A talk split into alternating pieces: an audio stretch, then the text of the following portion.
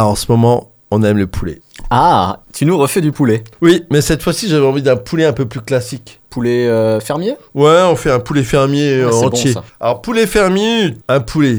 Prenez un poulet de qualité, hein, ça coûte euh, pas grand-chose de plus, hein, mais c'est tellement meilleur. Vous le badigeonnez avec, à l'aide d'un pinceau de beurre. Sel, poivre, papap, comme ça le- l'assaisonnement il tient bien. Vous faites rôtir d'abord les cuisses, vous mettez dans un plat au four. J'ai trouvé sur le marché des petites pommes de terre rates que vous coupez en deux dans le sens de la longueur. Évidemment, il faut les laver avant.